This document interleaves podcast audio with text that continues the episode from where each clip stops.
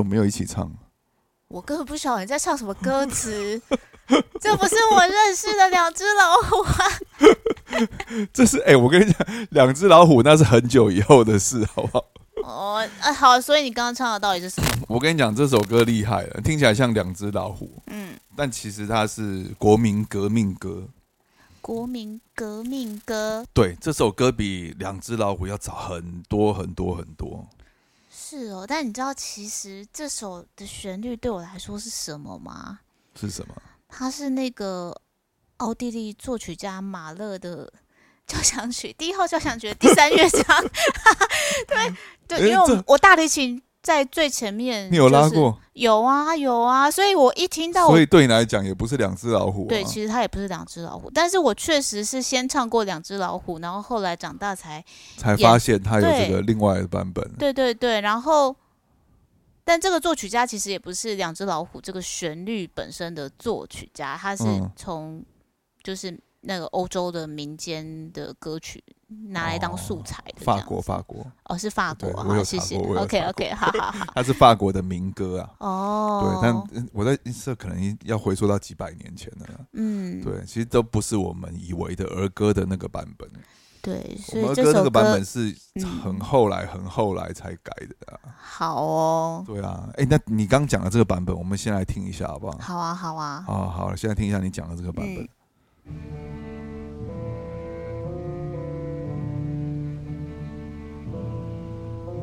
是这个版本没错吧？是有听到很悲伤的老虎吗？这这不是老虎啊，这听起来比较像被被咬到的什么，快挂掉的一个 小动物，迷路什么之类的。但它这个跟跟当时民歌本来这种就是一直不断轮唱的那种形式，它其实是有有有被放进去，这个概念是有被放进去这个编曲里面。哦，那个时候就有副歌的概念。对啊，就可以他一他一直加乐器进去，但是那个两只老虎的旋律就一直持续的，还是在。对。但是这版本它哦改成小调，对，改成小调。原本我们听到的就是刚那首《国民革命歌》跟《两只老虎》都是大调的版本。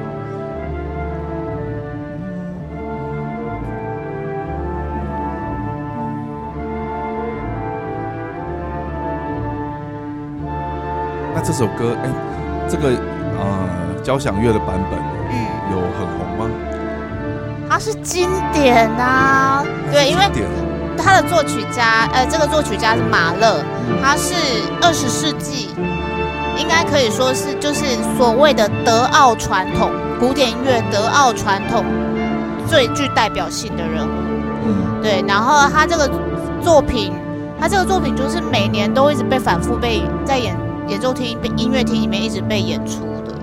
那小朋友听了不会觉得很奇怪吗？不知道，我很想。我 今天听交响乐，给我演奏两只老虎。没有，我是很想要知道，听到小朋友对于老虎变成这样子有什么样的感想？这样子，对我其实真的很想问台下的小朋友是什么样的心情。哎，所以那个时候，如果这个作曲家，嗯，那个时候如果就有版权观念的话，哇，那他真的赚饱饱哎。是啊，但你知道全世界？版权可以赚最饱的是谁吗？赚最饱的哦。对，你有想过这个问题吗？嗯，哎，我们之前好像有讲过，有有一首歌是不是啊？是不是跟宗教有关系啊？没有，你想太多，就生日快乐歌。哦，对对对对对，是不是每天都有人要唱，全世界都在唱那一首？哎，他如果有版权的话，我觉得他真的赚翻了。对啊，对，但我我唱不用给钱吧？生日快乐歌又不用又不播他的版本，我只是清唱而已。有的，但当时的那个作曲家，他就是也是很很大方的，就是放弃他的版权对对啊，嗯，很大方的放弃，不放也不行，不然 几百年前的。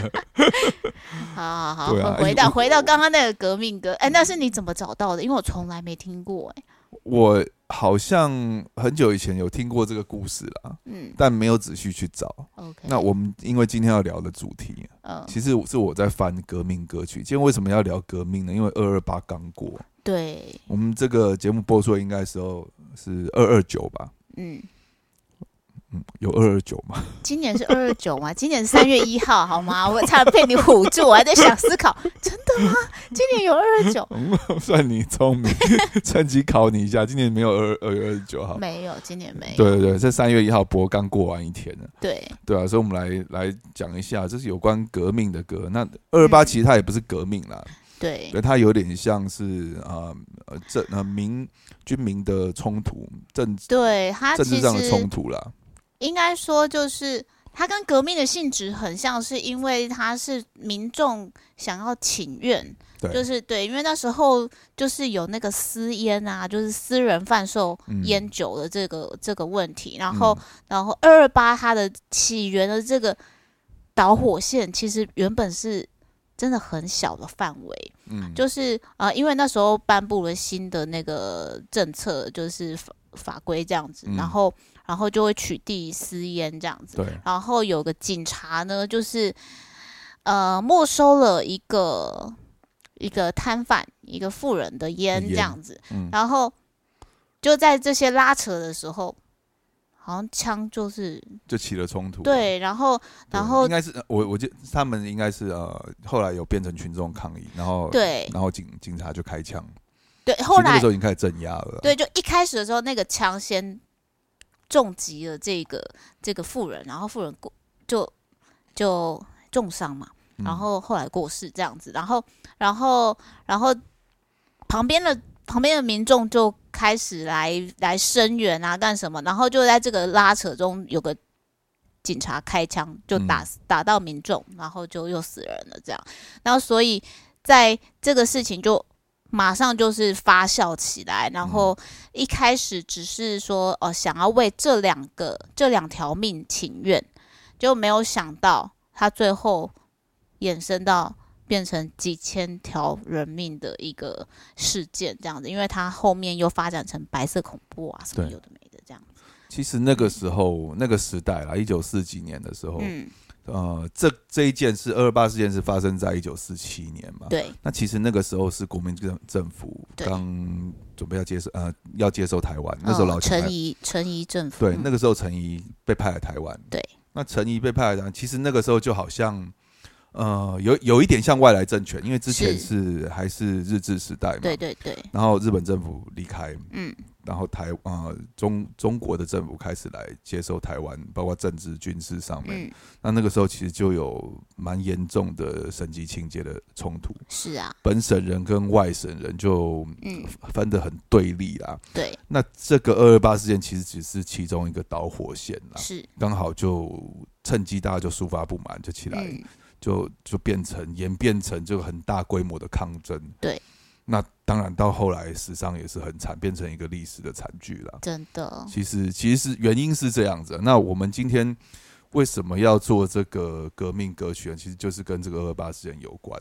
嗯那革命歌曲呢，一直都是在在音乐，其其实我觉得它在音乐领域里面呢，算是一个比较特殊的、比较特殊的功能。是，对，就比如说，呃，像像音乐音乐，呃，我们在我们在政治啊，或者是抗嗯争啊，还是什么，其实跟音乐其实是完全无关的。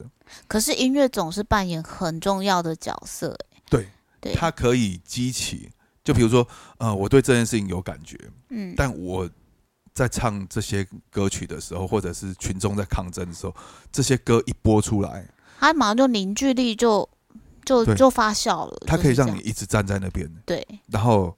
呃，我们不用透过什么语言，我们歌只嗯要一放，大家就会同仇敌忾，是啊，会这会有这种效果。对，我觉得真的会，也是非常神奇耶。嗯对啊，这要讲到我，我觉得最好的最好的例子啦，嗯呃，像比较近代的，像香港的雨伞革命，嗯，还有反送中，还有就是比如说六四事件在集会的时候，他们嗯都一定会唱一首歌嗯，，Beyond 的《海阔天空》。啊，这首，对，这首歌可以说是他们的地下国歌。嗯。对，就是当这首歌一响起的时候，哇，全部的人都是同仇敌忾，嗯，不管是什么情绪，你都会涌上来，就是想要呃反抗的情绪，嗯，然后悲愤的情绪，嗯，然后包括呃种种的这些，比如说香港人受到整个环境的压迫啊，嗯然后包括以前被英国人统治啊，然后这些不满啊，其实都在这首歌里面。真的，对，那当初黄家驹在写这一首歌的时候，当然他并不是并不是这个意思。那但是歌词里面可以呃延伸到让大家联想到的，就是香港人一直受到的压迫，嗯然后又不肯低头，其实是就是有种那种任性的感觉了。是对，海阔天空。我们要不要来先来听听看这一首歌？要啊，一定要听听看，因为光是这样讲，有些人可能还想不起来这首歌是什么，但听到的时候，我觉得应该就我跟你讲，我昨天在找这些资料的时候，嗯我又听了一次《海阔天空》。然后你就要哭了，是不是？不是，这不会让你哭、欸。那个嗯前奏声音，黄家驹的声音一出来，真的是嗯就是鸡皮疙瘩就起来。真的那那个在群众里面的力量，真的是有很强的带动性。是好，来先来听一下。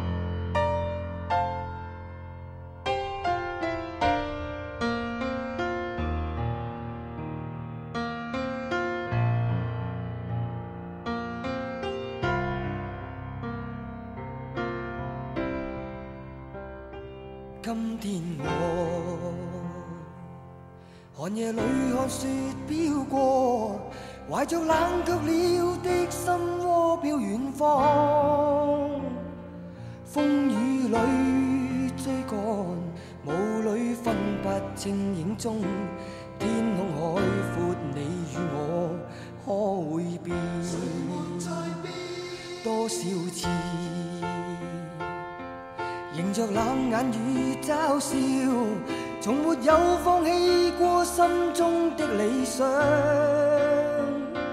一剎那，彷彿若有所失的感覺，不知不覺已變淡，心里愛。原谅我這一生不羈放縱愛自由。也会怕有一天会跌倒。Oh no，背弃了理想，谁人都可以。哪会怕有一天千里共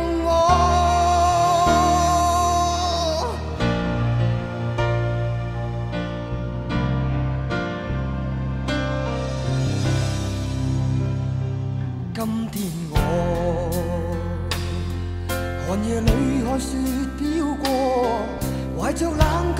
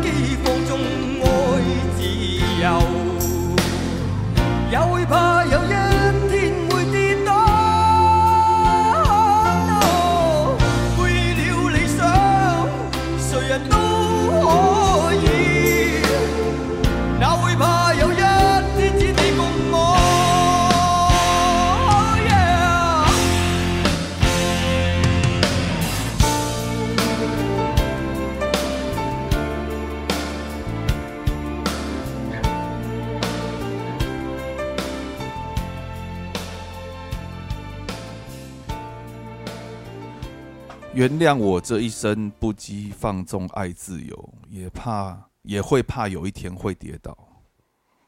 这副歌哦，背弃了理想，谁人都可以，哪怕哪会怕有一天只只你共我。呃，意意思就是说，呃，这广东话翻的，广东话翻的。对我正在想，我需要翻译。对，就是呃，不谁谁都可以背弃理想，除了你跟我之外，我们一直会站在这边了。OK，对对，那这这个就是这如如果你在你本来在集会的时候就想回家了，嗯然后这首歌突然想起来，啊，副歌听到副歌，不好意思回家。对你就不好意思走，对大家都可以走，但我跟你不会走，对，嗯，我跟你就大家嘛，对，没错。对啊，然后后面还有一个仍然自由自我，永远高唱我歌，走遍千里。嗯，对，难怪这首歌会到处就是什么集会的时候，这跟香港人香港人的集会就会都会有这一首歌。哦，真对啊的，，其实香港人还有集会还会有另外一首歌，是罗大佑写的《东方之珠》。哦，对，对，那首歌也是嗯，地下国歌啦。真的，对，但那首歌就比较没有那么悲壮。那首歌嗯讲的是比较像香港人的认同感了。嗯那我们刚刚讲到《海阔天空》，它其实并不是写来要给大家就是集会嗯集会用的、抗议用的嘛。它其实写的是在它其实，在一九九二年的时候，呃，Beyond 这个乐团有一点遇到瓶颈了。哦，对，然后这一首歌是黄家驹他写，呃，那个时候他们到日本去发展，嗯然后在这个过程之中写的，其实讲的就是他们整个乐团啊在呃成长的过程里面遇到的那些阻力，嗯，然后讲的是他们不放弃的精神。其实写的是这一个，OK，对，到最好后，所以后来被应用到很多层面上。对对，因为歌词套在什么方面都 OK，对，这个歌词是蛮好用的，嗯。对啊，那其实黄家驹写的歌啊，就是 Beyond 这个乐团里面有很多歌，其实都含义都非常的深，嗯。然后也有很多的这种呃反抗的精神啊，然后传达很多讯息啦，就好像呃，我我来我来举一些例子哦，黄家驹他为什么他受这么受到后世的敬仰哦？他其实很多歌都都非常的经典，比如说《我是愤怒》这一首歌，他表达了黄家驹对香港音乐圈跟娱乐圈的风气感到失望。然后《战胜心魔》是黄家驹写给戒毒所里面戒毒的一首励志歌曲。哇哦，对，然后《光辉岁月》是黄家驹呃因为感动非洲黑人第一领袖曼德拉的执着，他写啊、呃为了纪念曼德拉出狱而做的。嗯，然后像《海阔天空》就是我刚刚讲的这个嗯。乐队成立十周年的歌，然后他讲的乐队就是心路历程，是，起起伏伏，意气有包括意气风发，有包括倦怠，嗯。然后最后奋战不懈啊，这些有点像在讲这个乐团的一生了。嗯。对，那长城，长城这首歌呃也也是 Beyond 非常有名的一首歌了。他讲的是他们对祖国的热爱，然后还有祖国经历这些历史历史的沧桑的一些表达。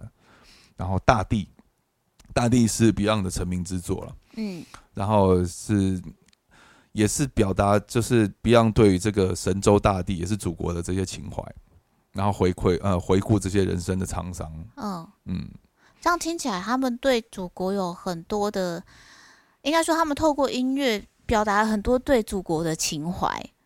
对，嗯，这让我想到古典音乐其实也有这样子的作品、欸嗯，就是大家都知道肖邦，然后都会想到肖邦的作品啊，就是钢琴诗人肖邦。那很很多人就会觉得，哦，就是听起来很浪漫，然后技巧蛮难的，嗯，对。但是事实上，他有一首非常著名的作品，就叫做《革命》。那这哦首作品是在呃，因为他是波兰人，嗯可是他后来就是都是在欧洲发展，他在法国待很长的时间这样子。然后后来他应该说他离开华沙，就波兰首都华沙之后，他就再也没有回去过了。嗯可是他一直很关心他的祖祖国这样子。那波兰其实，在那个法国七月革命之后啊，他们就是嗯，国内就有。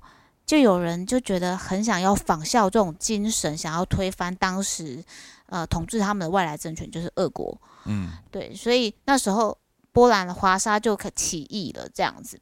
那然后肖邦写这首《革命》是在他得知起义失败的时候，哦，起义失败之后，对，然后他他他就觉得，他当然是就很伤心，然后又又很悲愤，然后又很关心还在华沙的这些亲朋好友是不是还是他就就担心他们的安危这样子。嗯那他这首曲子写的是非常的非常的悲愤，然后就是很铿锵有力这样子。我觉得他就是除了难过情绪以外，也有很大的一个鼓舞的心，就是想要想要为还在国内里面加油打气的那种感觉。对，那那个那个年代啊，嗯，他写的这一首歌，他要怎么让他的乡亲父老听到啊？哦，那时候他就是演奏会上面演啊，然后谱就是大家其实就是透过演奏的方式。对哦，那那有点尴尬哎，就是我人已经不在华沙了，但他要演奏给乡亲听，这个谱是可以传回去弹的呀。他又不是人人都会弹。对啦，技巧不技巧不简单，没错。但是但是这种就是他就是精神上的表达，就是你看它可以流传到现在。嗯，对，当时所以当下写应该是我在应该是有一点来不及给大家听，因为你要对就是你人又不在波兰，又不在华沙，那当然那个时候你是表达这个情绪，嗯可是后听到的应该是后世，后世也也没有到后世那么久啦，因为也不是那个时候波兰在战争，谁会去听演奏会啊？没有那个。诶，起义失败之后，大家也就只能继续生活啊，不是吗？对啊，所以需要音乐上的支持啊。哦，嗯也是有道理。好啦，让我们来听一下这一首曲子，好，它就叫革命，是不是对，是？它就叫做《革命》。好好，肖邦的革命。嗯。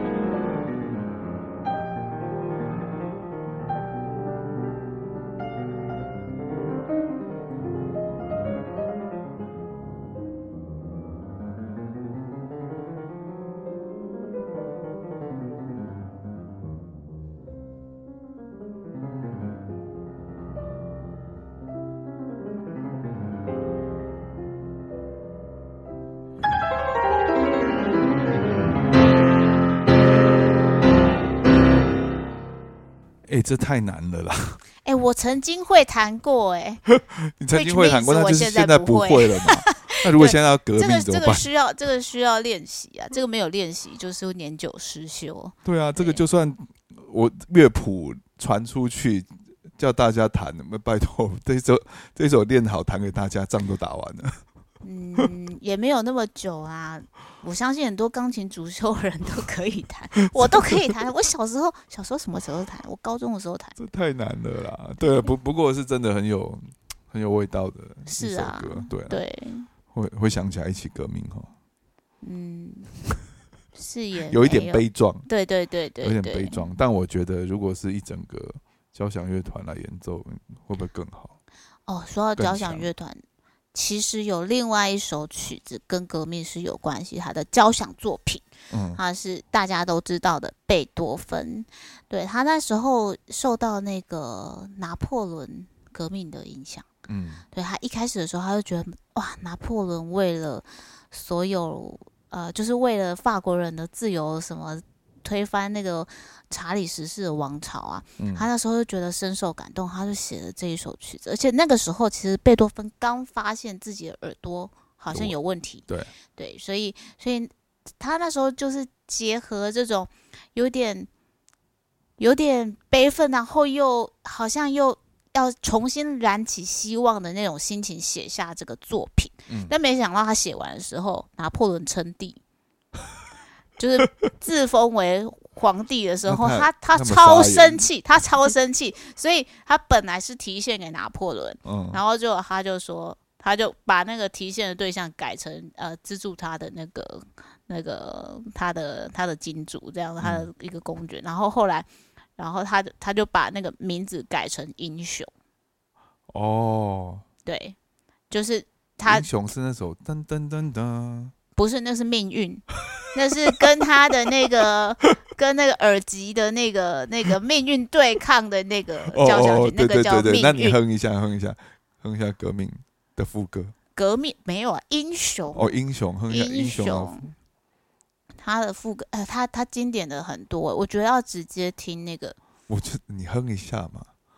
我现在唱的这个是我个人最喜欢的其中一个第二乐章的那个副歌的主题。嗯那这个它这个主题啊，就是有些人会把它说成是送葬进行曲，嗯，对。然后你就是要我唱歌，对不对？你这个 脸看起来真的是，我越讲越多，就会想说，我是不是可以不要唱啊？你哼一下，快点，哼一下，我听听看有没有印象。我呃，好困难的，我哎，就不能直接放音乐 好啦，好好好，不勉强你，这么小气都不唱一下。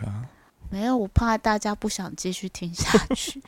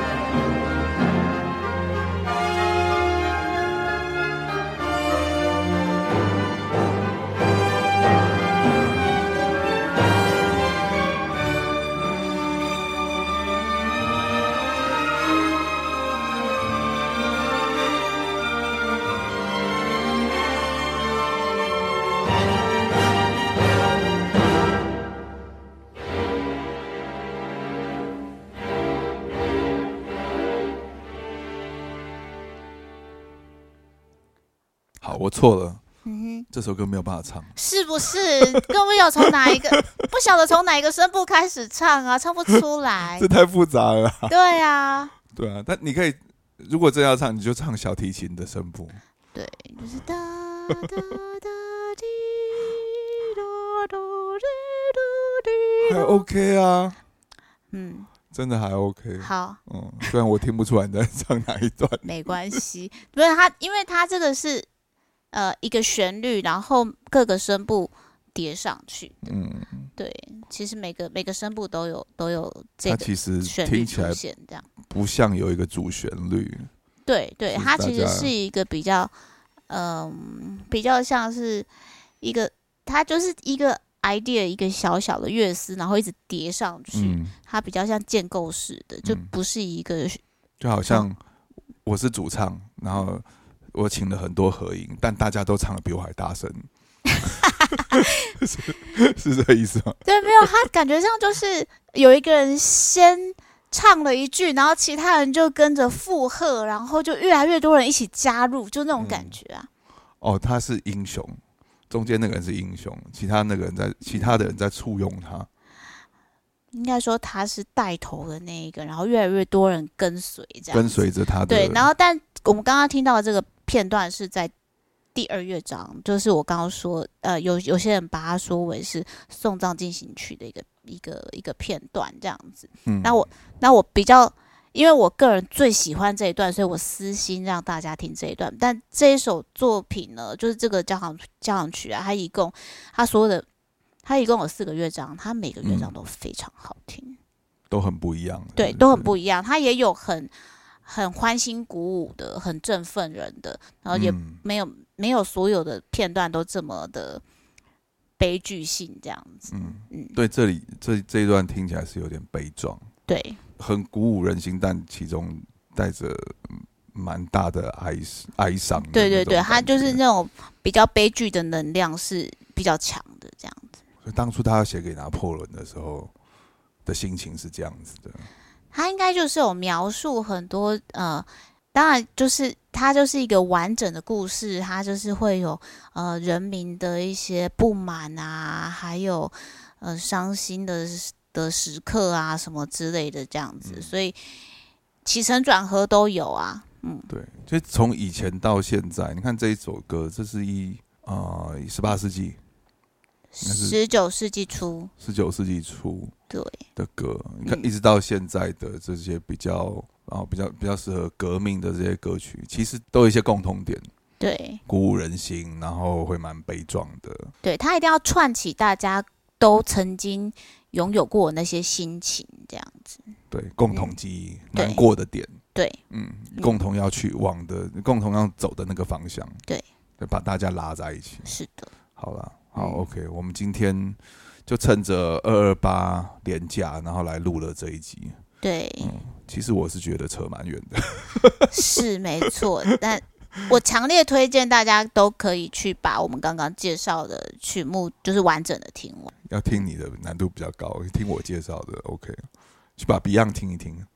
Beyond 每一首都很值得听啊，它就是那时代的经典哎、对呀、好了，OK OK，好那大家准备收下来收收心开始上班了是。好不好？那记得每次都要继续收听啊嘻哈教授俏博士好不好？嗯。好我是嘻哈教授大力。我是俏博士孙愿纯。好我们下一期见拜。拜。